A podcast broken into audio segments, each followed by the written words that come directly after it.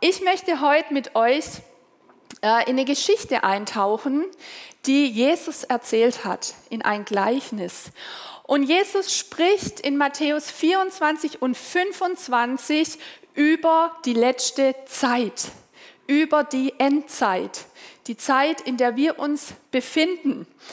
Und er spricht über das Reich Gottes und auch über seine Wiederkunft. Denn Jesus wird wiederkommen. Und er benutzt in Matthäus 24 und 25 viele Bilder und viele Geschichten, um unterschiedliches klarzumachen über diese Themen. Und in dieser Reihe von Geschichten steht auch die Geschichte, die wir jetzt miteinander lesen. Und diesmal darf man wirklich Geschichte sagen, denn Jesus hat die sich ausgedacht, ne? ist eine Geschichte. Normalerweise, wenn wir aus der Bibel lesen, sage ich nicht, wir lesen jetzt eine Geschichte, sondern eine Begebenheit, weil wir glauben, dass es wirklich passiert ist. Aber in dem Fall ist tatsächlich etwas, was Jesus sich ausgedacht hat, um uns etwas zu sagen. Und ihr dürft gerne mitlesen, auch in eurer eigenen Bibel. Wir schmeißen das zwar auch hier an die Wand, aber es ist immer gut, wenn man sich schon mal selber Notizen macht, wenn euch was ins Auge springt, das gleich zu markieren, um vielleicht zu Hause auch noch mal persönlich tiefer einzusteigen. Und wir lesen Matthäus 25 und zwar einige Verse, die Verse 14 bis 30. Matthäus 25 ab Vers 14. Da sagt Jesus: Es ist wie bei einem Mann, der vorhatte, in ein anderes Land zu reisen. Er rief seine Diener zu sich und vertraute ihnen sein Vermögen an. Einem gab er fünf Talente, einem anderen zwei und wieder einem anderen eines, jedem seinen Fähigkeiten entsprechend, dann reiste er ab. Der Diener, der fünf Talente bekommen hatte, begann sofort mit dem Geld zu arbeiten und gewann fünf weitere dazu. Ebenso gewann der, der zwei Talente bekommen hatte, zwei weitere dazu. Der aber, der nur ein Talent bekommen hatte, grub ein Loch in die Erde und versteckte das Geld seines Herrn. Nach langer Zeit kehrte der Herr zurück und forderte seine Diener auf, mit ihm abzurechnen. Zuerst kam der, der fünf Talente erhalten hatte. Er brachte die anderen fünf Talente mit und sagte, Herr, fünf Talente hast du mir gegeben, diese fünf hier habe ich dazu gewonnen. Sehr gut, erwiderte der Herr, du bist ein tüchtiger und treuer Diener. Du bist mit dem wenigen treu umgegangen, darum will ich dir viel anvertrauen. Komm herein zum Freudenfest deines Herrn. Dann kam der, der zwei Talente erhalten hatte. Herr, sagte er, zwei Talente hast du mir gegeben, hier sind die zwei, die ich dazu gewonnen habe. Sehr gut, erwiderte der Herr, du bist ein tüchtiger und treuer Diener. Du bist mit dem wenigen treu umgegangen, darum will ich dir viel anvertrauen. Komm herein zum Freudenfest deines Herrn. Zuletzt kam auch der, der ein Talent bekommen hatte. Herr, sagte er, ich wusste, dass du ein harter Mann bist. Du erntest, wo du nicht gesät hast und sammelst ein, wo du nicht ausgestreut hast. Deshalb hatte ich Angst und vergrub dein Talent in die Erde. Hier hast du zurück, was dir gehört. Da gab ihm sein Herr zur Antwort, du böser und fauler Mensch. Du hast also gewusst, dass ich ernte, wo ich nicht gesät habe, und einsammle, wo ich nicht ausgestreut habe. Da hättest du mein Geld doch wenigstens zur Bank bringen können, dann hätte ich es bei meiner Rückkehr mit Zinsen zurückbekommen. Nehmt ihm das Talent weg und gebt es dem, der die zehn Talente hat. Denn jedem, der hat, wird gegeben und er wird im Überfluss haben. Wer aber nicht hat, dem wird auch das genommen, was er hat.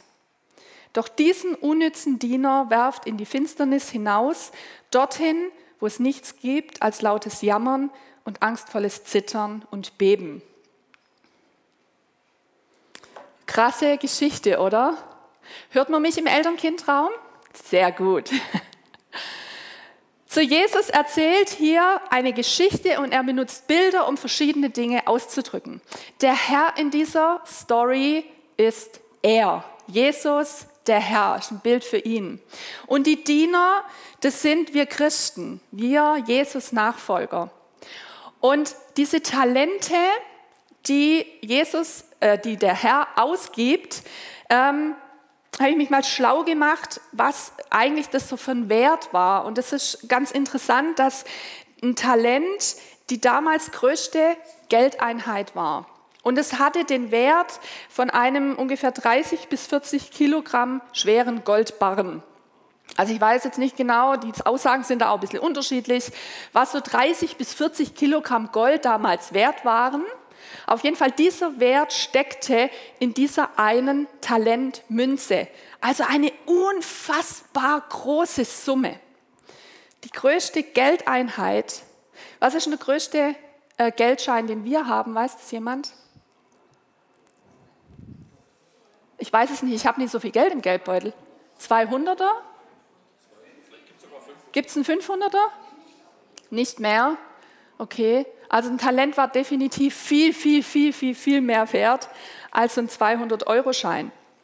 Und ihr müsst euch vorstellen, der Herr nimmt sein Vermögen, teilt es dann unter denen auf, gibt es denen. Und jetzt ist die Frage, für was stehen die Talente? Und so wirklich genau wissen wir es nicht. Wir können das aus dem Kontext ein bisschen schließen und gibt es ganz unterschiedliche Auslegungen dazu. Ich möchte euch einfach mal alle sagen. Manche sagen, diese Talente, die stehen für unsere Talente, also unsere Begabungen. Das, womit Jesus uns ausgestattet hat, was er uns geschenkt hat an ähm, Begabungen. Keine Ahnung, gibt es Leute, die können gut singen, gut Schlagzeug spielen, nett Menschen begrüßen, gut mit Kindern umgehen. Das sind die Talente, die Jesus uns gibt. Eine andere Auslegung ist, dass das nicht die natürlichen Talente sind, die wir quasi schon in die Wiege gelegt gekriegt haben, sondern das sind geistliche äh, Fähigkeiten, so, womit der Heilige Geist uns auch übernatürlich ausstattet. Das ist damit gemeint. Diese Dinge, die direkt vom Heiligen Geist kommen, damit wir die Aufgaben erledigen können, die Jesus möchte, dass wir sie hier tun. Andere sehen, und das finde ich auch ein spannender Gedanke, dass so ein Talent das Evangelium ist, dass Jesus uns anvertraut und sagt, hey, das ist das Kostbarste und das gebe ich euch. Die gute Nachricht von Jesus. Und dann gibt es andere, die sagen, eigentlich kann man das nicht voneinander abgrenzen so. Wir haben das heute schon gehört, der Herr beschenkt uns mit so vielem, er gibt uns so viel und eigentlich ist alles damit gemeint, was wir von Jesus bekommen. Und ich persönlich, ähm, ich teile diese Meinung. Ich glaube, dass wir das so schon übertragen können, dass diese Talente, die der Herr seinen ähm, Dienern gibt, dass es für alles steht, was Jesus uns anvertraut. So, ich glaube jetzt nur, das auf die Begabungen zu tun, das fasst zu kurz. Wir haben so viel mehr von Jesus bekommen. Unsere Zeit, Menschen, die Jesus uns anvertraut, auch unser, unser Besitz, unser Geld, auch übernatürliche Befähigungen sicherlich. Und wir haben das heute schon gehört, wie, wie gerne Gott so viel schenkt. Alles Gute in unserem Leben kommt von Gott. Alles Gute in unserem Leben kommt von Gott. Alles, was wir Gutes haben. Unsere Gesundheit kommt von Gott. Auch unsere Lebenszeit, die kommt von ihm. Sogar unsere Kinder sind ein Geschenk von Gott. Auch unser Essen. Wir gehen in den Supermarkt und kaufen das, aber wenn es der Herr nicht regnen lässt, die Sonne nicht scheint, was wächst noch? Wir sind da auch abhängig von ihm. Und egal, ob du Christ bist und, und an ihn glaubst oder ob du nichts von ihm wissen willst, das Gute in deinem Leben kommt von ihm. Er lässt die Sonne scheinen über Gläubige und über Nichtgläubige. Nichtchristen sind heute Morgen nicht aufgewacht und da hat es geregnet. Die hatten auch die Sonne und haben sie immer noch. Und er lässt es aber auch regnen. Damit Dinge wachsen können für Christen genauso wie für Nichtchristen. Es gibt Dinge, wo der Herr allen Menschen schenkt, einfach weil sein Herz so voller Liebe ist. Wir sind seine Schöpfung. Er ist ein guter Gott. Und er gibt so gerne, ob wir es zu schätzen wissen oder nicht? Und in der Geschichte von den anvertrauten Talenten, die Jesus erzählt hat, da heißt es, dass der Herr den Dienern sein Vermögen anvertraut. Sein Vermögen. Und wenn wir uns das Wort angucken im, Griechischen, weil der Text ursprünglich auf Griechisch geschrieben worden ist, dann bedeutet dieses Sein Vermögen, kann man auch sagen, sein Besitz. Der Herr gibt seinen Besitz und er vertraut diesen Besitz den Dienern an. Aber nach wie vor gehört es ihm. Als der Herr zurückgekommen ist, sagt der dritte Diener, hier kriegst du, was dir gehört, dein Talent. Ich habe nur darauf aufgepasst, ich habe es nur vergraben und beschützt, es ist deins. Es gehört ihm, er vertraut es ihnen nur an. Und ich muss zu denken, hey, wie verstehe ich eigentlich das, was Gott mir gibt, was er mir anvertraut hat in meinem Leben? Verstehe ich das als meinen Besitz? Sage ich, das gehört mir, das ist meins? Oder verstehe ich es als sein Eigentum und er vertraut es mir an? Gehört es mir oder verwalte ich es? Bin ich Besitzer oder bin ich Verwalter? Das macht einen riesengroßen Unterschied für das, wie wir leben. Auch als Christen. Denn ein Verwalter geht mit dem, was er anvertraut hat, im Sinne vom Besitzer um. So, warum hat, mein, hat der Besitzer mir das anvertraut? Warum? Was soll ich damit machen? Wofür ist es da? Wie gehe ich damit um? Und meistens gibt so ein Besitzer ja dann auch einen klaren Arbeitsauftrag an seinen Verwalter. Keiner würde einen Verwalter einstellen für seinen ganzen Besitz, ohne dem zu sagen, hey, das und das erwarte ich, so und so sollst du es anlegen oder vermehren oder das und das damit machen. Und als Christen sagen wir ja, und zwar ganz freiwillig, wir entscheiden uns dafür, Jesus, mein Leben gehört dir, oder? Wer von euch würde von sich sagen, er ist Christ?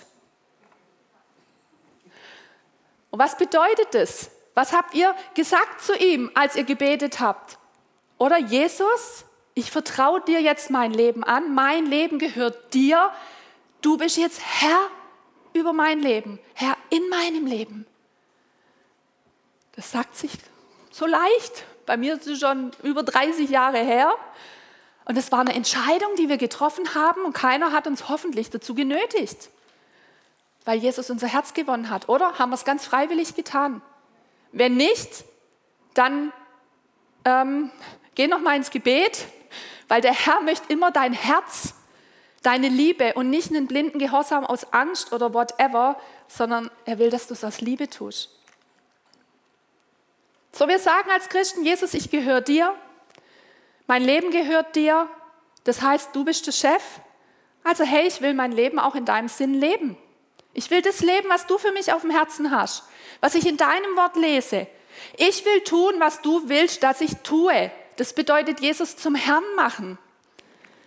Vielleicht benutzt Jesus deswegen auch diesen Begriff, dass der Herr seinen Dienern etwas gibt. Uns liegt ein Unterschied darin, ob wir uns als Verwalter sehen oder als Besitzer von dem, was der Herr uns gibt.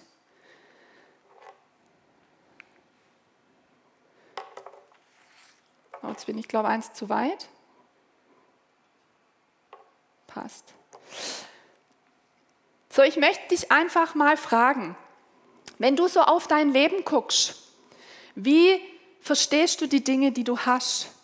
Sagst du, hey, sind meine Begabungen, meine Talente, sagst du, meine Zeit, die gehört mir, mit der mache ich, was ich will. Das ist mein materieller Reichtum, über den entscheide ich. Ich bin Besitzer, es ist meine Ehe, da mache ich, was ich für richtig halte. Wie, wie, wie, ja, also die Ehepaare, gell? Hast du gehört? Helfe immer wieder gern. Oder sagst du, hey, meine Begabungen. Jesus, wie kann ich sie, du bist der Herr, in deinem Sinne einsetzen? Warum hast du mir das gegeben? Warum? Was soll ich damit machen? Jesus, es ist meine Zeit, meine Lebenszeit. Wie hast du dir das gedacht? Was soll ich tun? Es ist meine Ehe, Herr. Was hast du dafür auf dem Herzen? Was ich ganz spannend finde, ist, dass dieser Begriff Diener, den Jesus benutzt, und er wählt solche Begriffe ja dann auch mit Absicht. Deswegen ist gut, wir gucken uns das an. Das Wort, das hier für Diener steht, heißt im Griechischen Doulos. Und das bedeutet, jetzt sind wir, glaube ich, rausgeflogen, aber unsere Techniker kriegen das hin. Ich lese es euch mal vor. Das bedeutet, Doulos heißt, in einem Dauerverhältnis als Knecht zu stehen. Und da erschrecken wir jetzt erstmal, weil Knecht, das ist für uns, da denken wir an Knechten ne? und dann hast du einen harten Herrn und das wird ganz krass. Aber so ist es nicht gemeint. Ich zitiere mal aus der Elberfelder Studienbibel.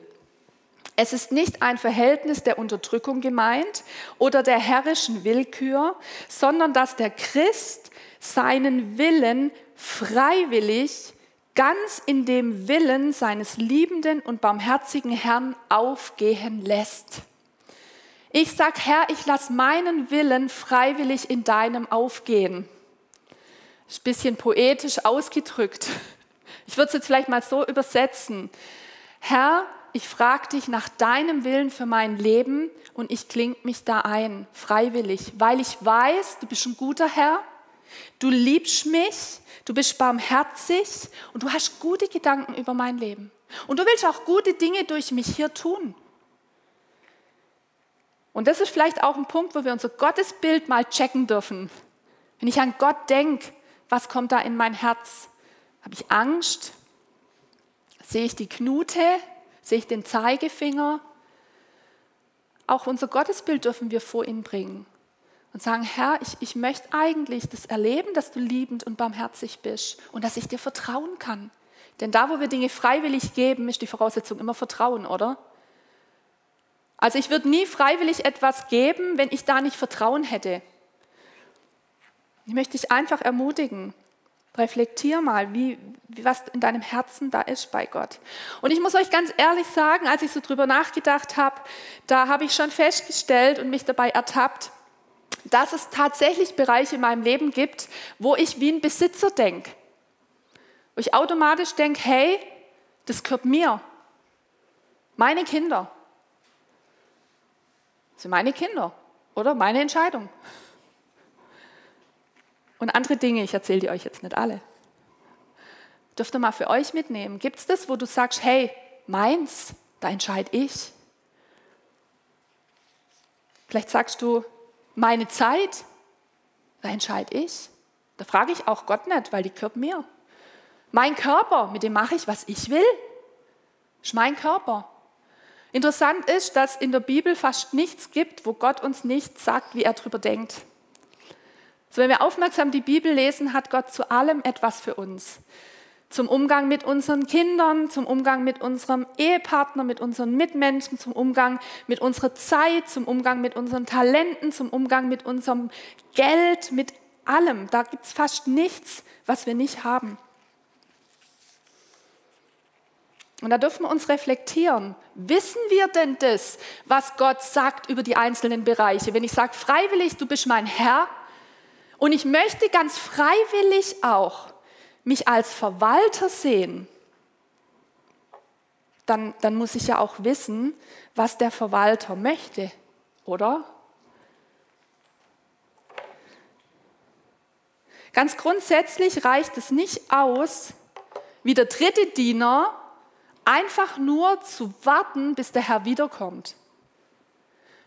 Sondern wir sollen die Zeit, die wir hier haben, nutzen. Das macht uns dieses Bild ganz klar. Die ersten beiden Diener haben die Zeit genutzt, haben das, was sie in die Hand bekommen haben, benutzt, um es im Sinne von ihrem Herrn damit umzugehen.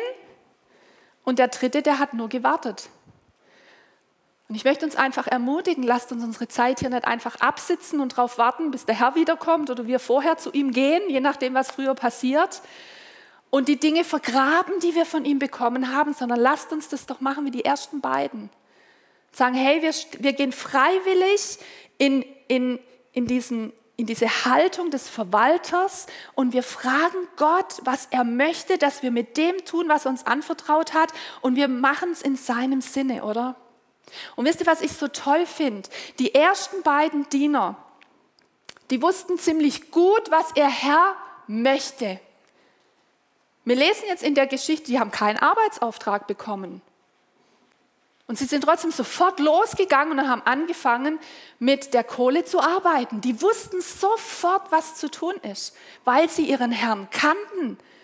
Haben sie gewusst, hey, wir sollen die Zeit nutzen. Der dritte Diener dachte, er kennt seinen Herrn. Denn er, er macht ganz schön krasse Aussagen über seinen Herrn. Hey, du bist ein harter Mann, Du erntest, wo du nicht gesät hast, heißt auf gut Deutsch, ja, du gibst uns und wir dürfen hier für dich äh, säen und ernten, du fauler Herr. Du sammelst ein, wo nicht mal du ausgestreut hast. Und deshalb, also du bist schuld, habe ich das vergraben, weil ich Angst hatte. Und hier hast du zurück, was dir gehört. Ich will damit gar nichts zu tun haben. Und interessant ist, dass der Herr das nicht bestätigt. Wir lesen das manchmal so, als würde er das bestätigen. Ja, das stimmt, so bin ich. Tut er aber nicht. Was der Herr macht, ist, er wiederholt, was der dritte Diener sagt.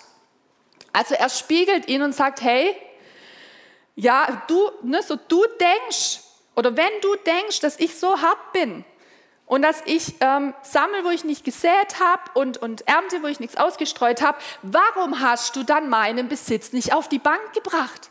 Wenn das dein Bild von mir ist, dann bring doch mein Geld auf die Bank, dann kriege ich wenigstens Zinsen. Gute alte Zeit, oder? Da hat man noch Zinsen bekommen. Heute kriegt man negative Zinsen, gell? Es kommt wieder. Ah, hoffentlich. Hoffentlich. Aber es ist doch interessant, wie er sagt, hey, das ist, das ist widersprüchlich, was du mir sagst. Wenn du das wirklich denkst, hättest du ganz anders handeln müssen. Und anscheinend kannte der dritte Diener seinen Herrn überhaupt nicht. Und ich möchte es dich und mich heute fragen, hey, kennen wir unseren Herrn? Wissen wir, wie er tickt? Wissen wir, wie er möchte, dass wir mit dem umgehen, was wir haben? Wissen wir, wie er die Bereiche unseres Lebens eigentlich sieht, über die er uns gesetzt hat? Ich möchte dich einfach ermutigen, das mal mitzunehmen in die kommende Woche und da mal drüber zu beten. Sagen, Herr, ich will dich besser kennenlernen. Was sind deine Gedanken über meine Lebenszeit? Was sind deine Gedanken über das und über das? Ich möchte dich besser kennen, damit ich in deinem Sinn mit dem umgehen kann, was du mir anvertraut hast. Und was ich auch ganz spannend finde, ist, dass der Herr den ersten beiden Dienern eine unterschiedliche Menge anvertraut hat. Dem einen fünf Talente, dem anderen zwei. Und der natürlich mit den fünf Talenten, der hat fünf dazu gewonnen. Der mit zwei, zwei. Das heißt, einer hat mehr gegeben und mehr erwirtschaftet und der andere weniger. Aber es ist nicht interessant, dass der Herr zu beiden genau das Gleiche sagt. Das lesen wir nochmal. Das Vers 21, wo es zu dem einen sagt, und Vers 23, wo es zu dem anderen sagt. Und er sagt zu beiden, sehr gut, sehr gut. Du bist ein tüchtiger und treuer Diener. Du bist mit dem wenigen treu umgegangen, darum will ich dir viel anvertrauen. Komm herein zum Freudenfest deines Herrn, heißt, komm und lass uns zusammen feiern. Er behandelt beide genau gleich und er freut sich über das Ergebnis von beiden genau gleich. Das heißt, es kommt ihm nicht auf die Menge an, sondern es kommt ihm auf die Treue an. Und manchmal geht es uns doch so, oder? Dass wir so gefühlt zwei Talente anvertraut bekommen haben und wir dann so auf unser Leben gucken, und dann gucken wir so nach rechts und nach links und denken, wow, der hat gefühlt fünf oder zehn Talente bekommen. Da kommt viel mehr Output aus dem Leben, aus der ihr Leben. Durch den wachsen viel mehr Dinge. Hey, und wie muss Gott sich über die Person freuen und über den Segen, der da ausgeht? Und bei mir, ich weiß nicht, kommt vielleicht nicht immer so viel rum. Und wenn es dir so geht, dann möchte ich dir heute sagen, Gott macht keinen Unterschied wie viel Segen und Output aus deinem fließt und wie viel Segen und Output bei anderen fließt. Was wäre er denn für ein Herr, der das gleiche Ergebnis erwartet von jemandem, dem er zwei Talente gibt, für was auch immer das jetzt für dich steht, oder von dem er fünf Talente gibt und erwartet trotzdem dasselbe Ergebnis? Was wäre er für ein Herr? So ist er nicht. Deswegen möchte ich dich ermutigen, schau nicht nach rechts und schau nicht nach links und vergleich dich nicht und vergleich dein Leben nicht. Aber sei in dem, was der Herr dir gegeben hat, treu. Das, was er dir anvertraut hat, geh treu darin. Guck auf dein Leben. Sei dankbar für das, was du hast vom Herrn und setze es in seinem Sinn ein. Und der Herr hat genauso viel Freude über dich, wie über jeden anderen der treu ist. Ich möchte dich wirklich ermutigen, bei dir zu bleiben. Der zweite, der mit den zwei Talenten ist ganz selbstbewusst zu seinem Herrn gegangen. Hat gesagt, guck, ich war treu, ich habe was draus gemacht. Weil es ist ja so, der, der die fünf Talente hatte, der hatte auch Verantwortung für diese Summe von diesen fünf Talenten. Fünfmal der Wert von 30 bis 40 Kilogramm Gold. Das muss man auch tragen können. Und der Herr weiß, wie viel wir tragen können und wie viel nicht. Und das sind wir einfach auch in unserem Leben an unterschiedlichen Punkten. Manchmal ist es schon so, dass Leute schon was anderes mitbekommen und andere Dinge tragen können wie wir. Wenn ich zum Beispiel an, an eine Person denke wie die Joyce Meyer, so eine Predigerin aus den USA, die stellt sich hin und die predigt vom Millionenpublikum. Aber sie erzählt auch manchmal aus ihrem Leben und sie bekommt auch eine Million mehr Kritik wie Leute, die vor 50 oder vor 100 Leuten sprechen. Und das muss man tragen können. Ganz ehrlich, ich könnte es nicht. Als wir angefangen haben, auf YouTube zu gehen, ich habe ein Jahr gebraucht, um mich daran zu gewöhnen, mich selber im Internet zu sehen, meine Stimme zu hören und zu sehen, dass Leute sich das angucken. Und hätte mir das vor ein paar Jahren gesagt, wir machen das, ich hätte gesagt, ich mache das nicht, ich kann das nicht tragen, das, das, das schaffe ich nicht. So und so sind wir, als wir dann am Anfang ähm, im Lockdown waren und da hat man Videos aufgenommen, die gingen dann nur an die Gemeinde, sag ich mal, und ich wusste, das ist jetzt nur im Wohnzimmer der Leute, aber nicht im Internet. Ich konnte langsam da reinwachsen und mich dran gewöhnen. So als das dann kam, wo es hieß, hey, lass uns auf YouTube gehen, habe ich eine Nacht drüber geschlafen, habe drüber gebetet, habe gesagt, okay, ich spüre, das ist jetzt dran dann nehme ich das jetzt auf mich, aber gut, dass ich ein Jahr lang da schon ein bisschen reinwachsen konnte, weil das hätte mich absolut überfordert. Und seht ihr, so sind wir an unterschiedlichen Punkten, wir können unterschiedliches tragen und Gott weiß das. Und es gibt Leute, die leiten Mega-Churches und die können nachts schlafen und andere, die sind mit ihrem Hauskreis überfordert und haben schlaflose Nächte. Und es ist okay, wir sind unterschiedlich und wir haben auch unterschiedlich Gnade bekommen vom Herrn, Dinge zu tragen oder auch Dinge zu können. Dafür gibt es vielleicht andere Dinge, die fallen dir leicht, da hast du keine schlaflosen Nächte, das würde ein anderer, das würde den wirklich fertig machen. Und so dürfen wir auch hier wissen, das, was der Herr mir jetzt gerade gegeben hat, das ist auch das, was ich tragen kann, weil er ein guter Gott ist.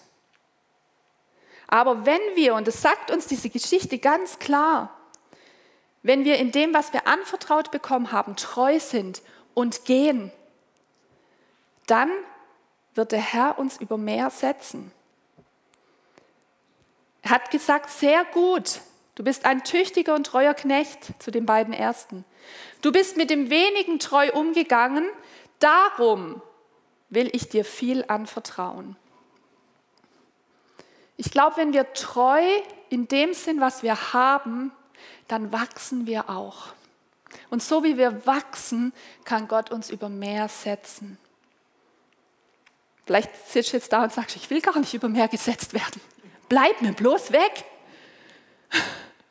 Das, was ich jetzt verwalte für den Herrn, da wo ich jetzt reingestellt wurde, das reicht mir wirklich total.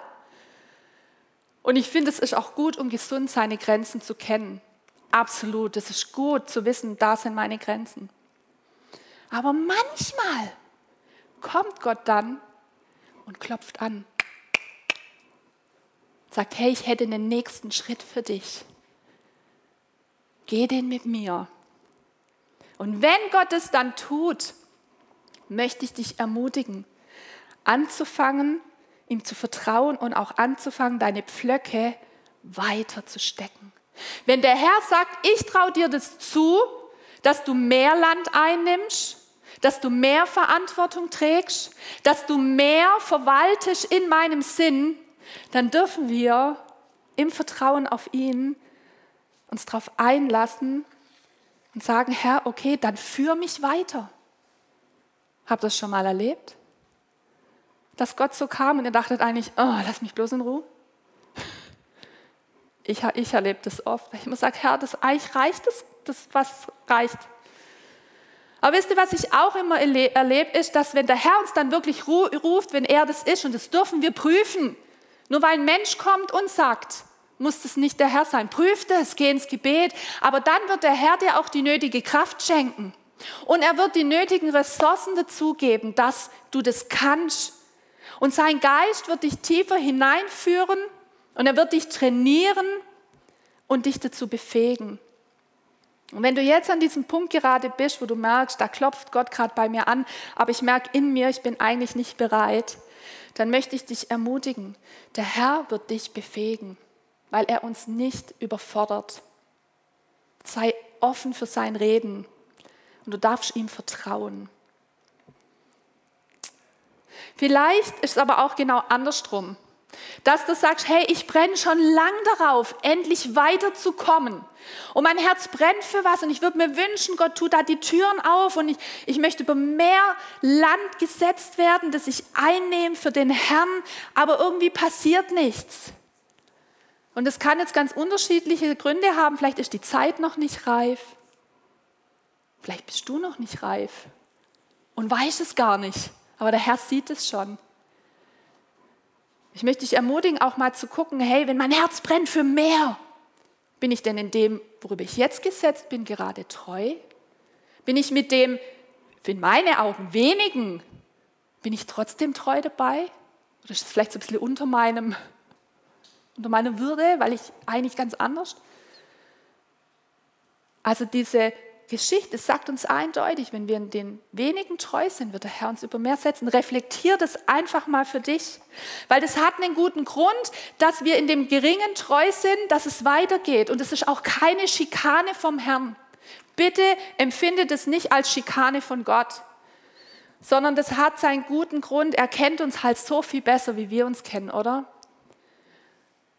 Und wir brauchen die Entwicklung hin vom Kleineren zum Größeren, weil ja auch unsere Fähigkeiten mitwachsen müssen. Und ganz ehrlich, auch unser Charakter darf mitwachsen. Es gibt diesen Spruch unter pfingstlichen Christen, der heißt, Charisma ohne Charakter ist Chaos. Also jeder hat einen Charakter, ne? Ohne Charakter sind wir nie, aber wenn ich Charisma bekomme, also auch übernatürliche Fähigkeiten von Gott, aber mein Charakter kommt nicht hinterher, dann gibt es Chaos. Weil ich kann die beste Befähigung vom Herrn haben, wenn ich als Mensch Dinge mich nicht gut benehme, Menschen verletze, dann kommt Chaos. Das heißt, auch unser Charakter darf wachsen bei jedem. Auch unsere Konfliktfähigkeit darf mit den Aufgaben wachsen. Denn wenn du über mehr gesetzt wirst, bedeutet es auch immer mehr zu tragen, mehr Konflikte zu haben. Und auch das, da, da muss man reinwachsen. Hey, keiner kommt auf die Welt und hat das Package. In dem Punkt sind wir nicht Jesus. Wir müssen wachsen. Und deswegen sagt der Herr, das ist jetzt das Trainingsfeld. Und wenn du jetzt in dem und dem Bereich, der dir klein scheint, bist und da treu bist, dann werde ich deinen Charakter weiterbringen. Ich werde dich lehren, Konflikte gut zu führen. Ich werde deine Fähigkeiten erweitern, auch deine Resilienz, deine innere Stärke. Und wie viele Leute übernehmen zu früh Verantwortung, tragen unheimlich viel und der innere Mensch der geht dann, springt dann über die Klippe und du merkst, sie, sie können das nicht tragen, das ist zu viel innerlich. Und da tut man keinem einen Gefallen. Und ich habe das in meinem Leben so erlebt, deswegen ist das für mich total nachvollziehbar, wenn Gott sagt, sei im Geringen treu und du wirst über mehr gesetzt werden. Und das ist auch ein gutes Prinzip für Gemeinden, Leute in Dinge hineinzunehmen, wo sie wachsen dürfen. Und wie Fähigkeiten und wie Charakter, aber auch wie inner, innere Stärke wächst, kann man auch mehr Verantwortung geben. Weil man schadet den Leuten auch. Und wisst ihr, Gott liebt uns zu sehr, als dass er uns verheizen will. Aber er liebt auch die Menschen, die er uns anvertraut, zu sehr, als dass er sagt, ja, ich lasse jetzt jeden auf die los, sondern nein, hey, du darfst wachsen, auch innerlich und charakterlich. Ich möchte das Lobpreisteam nach oben bitten. Es ist ein Schutz, vom Kleinen hin zum Großen zu wachsen für uns und für die Menschen, für die wir gesetzt sind. Und wenn du an diesem Punkt gerade bist, wo du ungeduldig bist oder ja, ich möchte dich einfach ermutigen, da dein Herz zum Herrn zu bringen und einfach auch mal für dich zu gucken, bin ich eigentlich in dem treu, was ich jetzt schon habe? Gehe ich jetzt schon treu Schritte mit dem Herrn im Kleinen? Höre ich jetzt schon treu auf die Leitung des Heiligen Geistes im Kleinen? Lasse ich mich jetzt schon darauf ein, zu wachsen? Und wenn du dich da hineingibst, dann wird der Herr dich auch irgendwann über mehr setzen. Ich habe auch den Eindruck, dass heute Leute hier sind, die sind über, über Dinge gesetzt worden, ob das jetzt im Privaten ist, Familie, ob das im Job ist, ob das im Reich Gottes ist. Und die tragen viel und die sind treu. Aber es ist im Moment unheimlich hart und anstrengend, weiter treu zu sein, weil es auch was kostet. Die zwei ersten Diener, für die war es anstrengender, mit den Talenten zu handeln und die zu vermehren, wie für den das verbuddelt hat.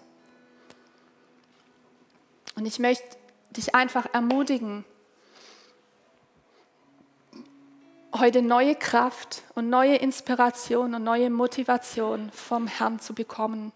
Neue Kraft seines Geistes für das, worüber du gesetzt bist. Ich möchte auch gleich noch dafür beten. Und ich möchte uns heute in diese Lobpreiszeit, die wir gleich noch haben werden, einfach mal drei Fragen mitgeben. Die erste Frage, die du bewegen darfst, ist, wo lebe ich heute schon Treue? Wo sage ich ja, da habe ich mich ganz bewusst entschieden, in Gottes Sinne da lebe ich Treue, da gebe ich mich rein. wo sind vielleicht die Punkte, wo du feststellst oder wo der Herr dir zeigt, wenn dein Herz offen ist, wo diese Treue nicht da ist? Zweite Frage. Wo bist du schon ein guter Verwalter? Dritte Frage. In welchen Bereichen denkst du, und handelst du wie ein Besitzer. Das gehört mir. Es geht niemand was an, auch nicht Gott. Vielleicht will ich gar nicht wissen, was Gott darüber denkt. So wie der dritte Diener. Es gibt Ausleger, die sagen, der hat das Geld verbuddelt in der Hoffnung, der Herr kommt nicht wieder und er kann es behalten. Und er muss auch keine Rechenschaft ablegen. Aber der Herr kam wieder. Und es war eben nicht sein Besitz, sondern nur anvertraut. Nimm das einfach mal mit in die Lobpreiszeit, nimm das mit in deine Woche, nimm das mit in deine Gebetszeiten. Das ist was, wo der Herr immer wieder laufend in einem Prozess zu uns spricht. Wo lebst du Treue und wo nicht? Wo bist du ein guter Verwalter und wo bist du Besitzer? Halleluja. Jesus, ich möchte dir danken dafür, dass du der Gott bist, von dem alles Gute in unserem Leben kommt.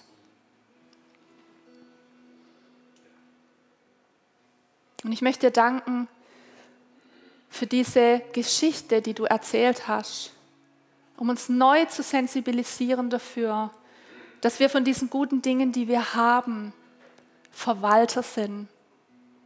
Ich finde es stark, dass du uns Dinge anvertraust, dass du uns Menschen anvertraust, dass du uns Kinder anvertraust, dass du uns Gaben anvertraust.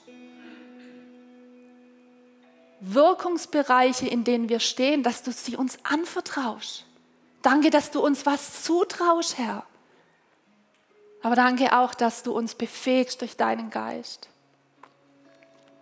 Und ich möchte beten für alle, die an diesen Punkten stehen, dass du sprichst heute, dass du zu denen sprichst, die sagen, ich höre dein Klopfen, ich höre dein Reden, aber ich möchte eigentlich nicht weitergehen mit dir. Mir reicht's. Herr, ich bete, dass du zu diesen Herzen sprichst und ihnen, ihnen zeigst, was für geniale Dinge du vorhast in ihrem Leben. Zünde du ihre Herzen ganz neu an, Herr, dass sie es mit Begeisterung tun und sich auf dieses Abenteuer einlassen, was du hast. Und nicht aus Angst, sondern aus Liebe zu dir und aus Vertrauen. Und ich bete auch für alle, die sagen, ich wünsche mir mehr, Herr. Zeig du ihnen, welche Schritte sie gehen können, damit dieses Meer durchbricht. Und ich möchte für neue Kraft bitten für alle, die erschöpft sind die treu sind wie die ersten beiden Diener, die nicht nachgelassen haben, gute Verwalter zu sein und die sich ausgebrannt fühlen. Herr, komm du jetzt mit deiner Kraft. Komm du jetzt mit deiner Liebe. Komm du jetzt mit neuer Freude über diese guten Dinge, für die sie kämpfen dürfen. Und manchmal ist unser Kampf nicht leicht. Aber ich bete, Herr, dass wir sehen, welcher gute Segen daraus wächst, dass es unser Herz erreicht und dass uns das Neufreude schenkt. Halleluja. Halleluja. Danke, Heiliger Geist, dass du hier bist. Dass du sprichst, dass du Wunden verbindest, dass du neu ausrüstest. Heute und in der kommenden Woche. Amen.